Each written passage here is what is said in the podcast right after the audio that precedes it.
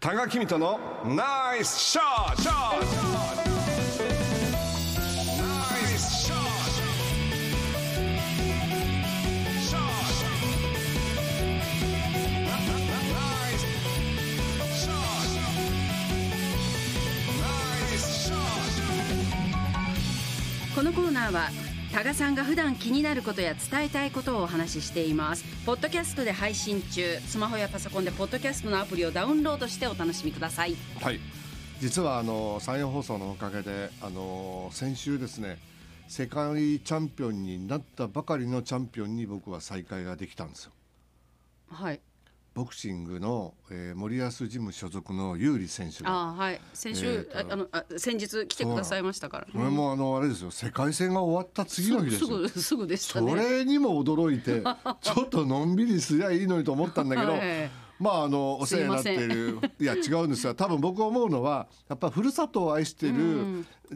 ジムだからこそ、すぐ嬉しい報告を地域にこうね、まあ、あの報告に来るっていうそういうその姿勢がまた嬉しかったのとまあすごいなと思ったんですけども実はあのこの私あのその世界タイトルマッチをあの実況中継させていただいたこともあってそれもあの森保ジムなんですけども、その時はタイへの衛星中継もやったんですけどもまあほぼ森保さんがジムを開いて40年、でずーっとおっしゃっていたのが倉敷にあ倉敷森保ジムというところがあってそこからく岡山所属の、えー岡山のボクシングジム所属では初めての、まあ、世界チャンピオンが誕生したんですけども、まあ、電波を売り払ってですね、えージムをずっと継続させてとにかく自分の岡山のジム所属で世界チャンピオンを出したいというのが、まあ、あの森保会長の、まあ、夢だったわけですけども。なかなかこれはもう難しいまあ、ことで。そりゃだってね人数もそんなん限られてますしね、それなおかつその実は森保会長も岡山初の日本チャンピオンだったんですけども世界戦にチャレンジできなかったっていうのはやっぱり地方の、まあ、限界っていうふうに当時言われてて、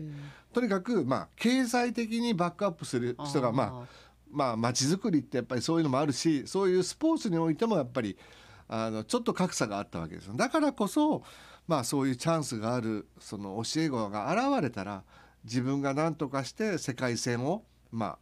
何とかしてあげたいという。まあ、今回大阪で開催されたということはいろんな思いがあった条件もあったと思うんですけども防衛戦はぜひ岡山でやりたいというお話もされてましたけどもこのあの有利選手はもちろん素晴らしい。頑張った。もうすごいありがとうって言いたいんですけどもそれをそのなんていうんですかね会長としてこう指導してきた森保会長の40年っていうのは何なんだろうっていうことをいろいろ考えて、あの世の中でまあ成功した人たちの研究をしているっていう人がいて、はい。これはあのノーベル賞だとかあのスポーツも全部入ってるんですけどもスターフォード大学の心理学者のキャサリン・コックスさんっていうのが偉業を成し遂げた301人の歴史上の人物の、まあ、特徴を調べた研究結果を挙げていますあ面。白いですね、うん、これはね、あのまあ、特にノーベル賞なんかも入ってるんで知能指数っていうのもあのできるだけいろんな客観的なものがもうなくなってる人も多いんですよ。もう調べた結果知能が高ければ高いほど成功しているわけではないということが結論付けられたと。じゃあ何なんだろうかということをずーっとその後継者の人たちが、えー調べていくと次は、えー、とアンジェラ・ダックワースさんがその理論をもっともっと生かしていって、その知能じゃないんだったら何が成功の秘訣なのかという。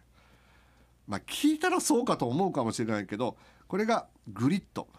やりにくやり抜く力だということがまあ諦めたら終わりってよく言いますけれどもこのペンシルベニア大学の教授だったアンジェラ・ダックワースさんがそのやりにく力グリッド GRIT と書いて GRIT 理論っていうのを掲げて説明していると。この GRIT っていうのは GRIT っていうのは4つの頭文字で成り立ってるんですけどもあ頭文字を合わせてあのグリッドっていう呼んでるんですけども G はなんとなくわかります？ボクシングといえば G グエッエッああ全然わかんないです。えグ？名前にもありますね。ボクサーがいますね。ガッツ？そう。さすがですね、えーガッツが必要、はい。まあこれ日本語にもなってますよね。あー。まあガッツを入れていこうとか。R はレジリエンスっていうんですね。あのこれはあのしなやかに立ち直る力っていうあの竹のようにしなやかにポキッと折れない心っていう。これはあの心理学の方でも経営学の方でも今レジリエンスっていうのが話題になってます。愛というのがイニシアチブっていうのは、まあ、自分でこう受け身ではなくて練習方法だって言われるとままやるんではなくてそこに工夫するとか自分から進んでやるっていうことですね。もう一つの最後の、えーとグリッドの T はテナシティっていうんですね。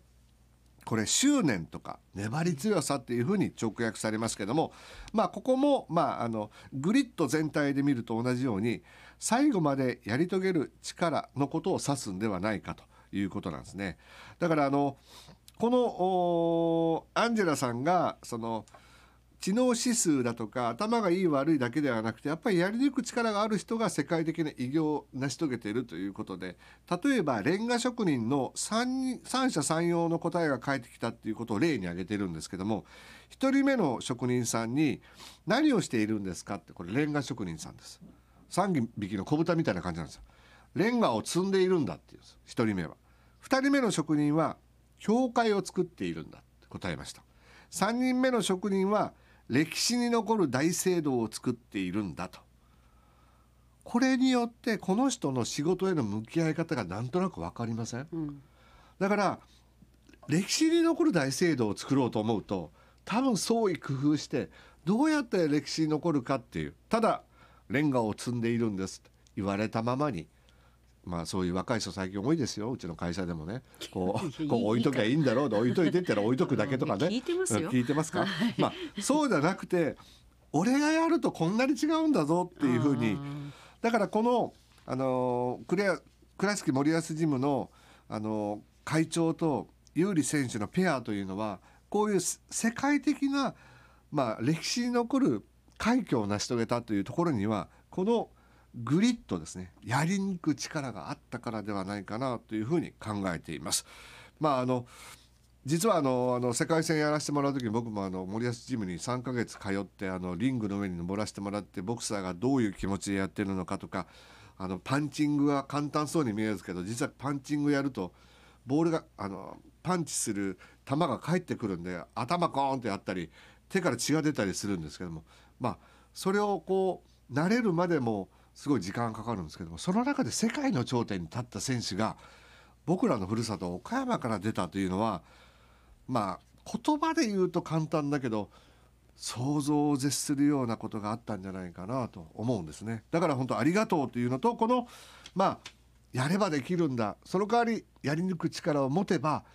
僕らがまた自分だけではなくて周りを明るくできるし社会にも貢献できるし岡山に光が刺さったじゃないですか。こうだからなんかこう努力して自分だけの世界でいいからチャンピオンになるような工夫をするようにやってもらいたいな。で最後にこのグリッド力を磨くためにっていうのは、まあ、いくつかポイントがあるんです。まあ、興味があることをやりましょうと、あとはポイントを絞ってやった方がいいと。あれもこれもとなるとあれだ。あとは練習というのを自己肯定感を高めるためにちっちゃいステップをいっぱい作るとよりグリッド力がまたあの目的をしっかり持とう歴史的な偉業をやりたいのかあのちょっとあのランキングを上げたいのかによっても成果が違ってくるんですね。であとはこういう希望を持って人に話して共有できる仲間があったりするといいよなっていうこともあるのでまあ僕はですねもう皆さんご存知だと思いますけども水曜アモーレにかける世界情熱チャンピオンに立候補しようと思ってるんで。優勝。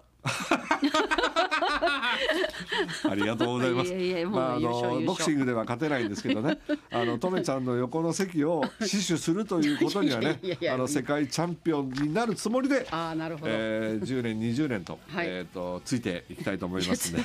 来ないで来ないでじゃない。来あのついていくとかじゃないから。あの皆さんもあのちっちゃなことでもこの時々思い出してみてください、うん。グリッド力ですね。諦めたら終わりなんだよと。でもあの森保会長有利選手本当におめでとうございます。